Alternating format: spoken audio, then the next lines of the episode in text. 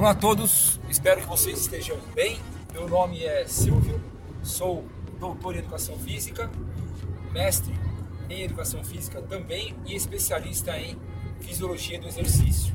Fundador da empresa BMH, Body Mind Health.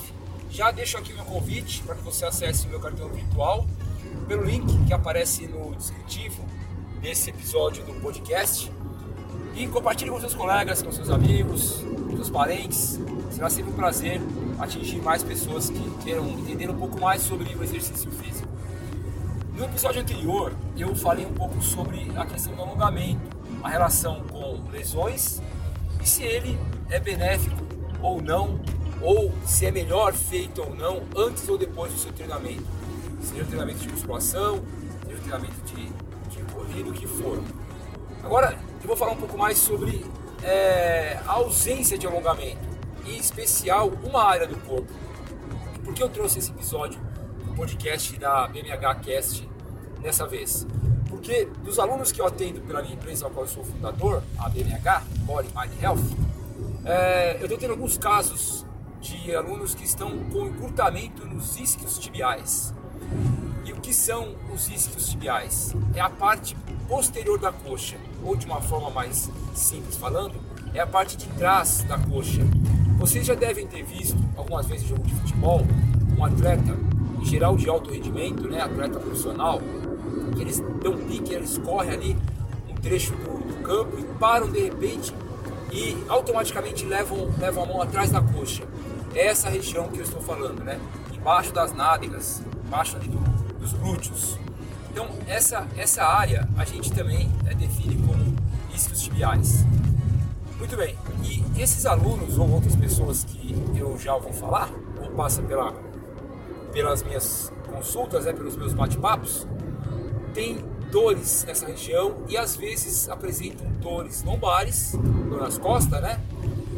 Dor, dor, dor na região lombar, e ela pode estar associada a esse encurtamento dos isquios tibiais. Olha só, esses dias aprendi essa informação em um artigo, que as pessoas que passam muito tempo sentadas, elas é, têm uma chance muito grande em ficar com os músculos isquios tibiais lá atrás da coxa encurtados. A relação é quase direta, é quase assim. Se você ficar muito tempo sentado, você terá os seus isquios encurtados. E como a gente percebe isso? Quando a gente tem que agachar, por exemplo, quando tem que pegar algum objeto no chão, algumas pessoas fazem aquele teste né, de ficar em pé, esticar o, o joelho, estender os joelhos, né, tentar alcançar o chão e nota uma dificuldade enorme, especialmente os homens. Né? Nós temos aí uma questão de elasticidade menor do que as mulheres. E aí percebe que está com essa área encurtada. Quando vai levantar, quando vai sentar, também percebe isso. E é o que nós vemos muito hoje, né? Estamos aí numa fase que a pandemia está em maior controle, embora não tenha acabado ainda. E a gente passou muito tempo sentado. E hoje nós fazemos as duas atividades, né? Tem agora o trabalho presencial e o online continuou para a gente trabalhar. E acaba ficando muito tempo sentado. Claro que existem outras causas que levam a dor nas costas, não é só o encurtamento dos isquios tibiais. Nós temos também o próprio sedentarismo, a obesidade, a falta de movimento, tudo isso leva é, a uma condição de dor lombar também, entre outras coisas. No caso da, da, da, minha atuação como personal trainer, eu possuo alguns equipamentos ao qual eu faço questão de utilizar com os meus alunos. Eu gosto muito de trabalhar com qualidade e analisando quantidade. E aí os testes físicos são importantíssimos. Um dos testes que eu uso é um teste que é feito num, equipamento chamado, chamado banco de Wells. E ali eu meço qual que é a, a distância né, que o aluno consegue atingir quando ele faz esse teste. E pelo resultado eu consigo diagnosticar se ele está encurtado ou não. E a partir disso, montar um treinamento específico, personalizado para esse aluno, para que ele possa melhorar essa condição de encurtamento da coxa e se sentir melhor.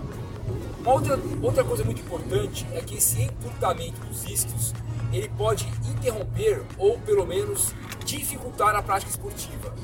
Isso nós vemos muito em corredores. Ele às vezes tem um problema lombar em função de encurtamento dos isquios. E o que isso leva para o nosso dia a dia se não for melhorado? A dor é a pior condição né, diária de dor e o movimento. Então é sempre importante que você faça um treinamento personalizado.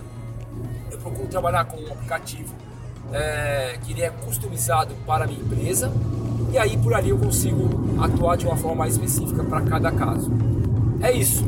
Esse foi o episódio do podcast de hoje, ao qual eu complementei o assunto da semana passada, falando sobre o encurtamento dos isquios tibiais. Abraços, até mais, tchau, tchau.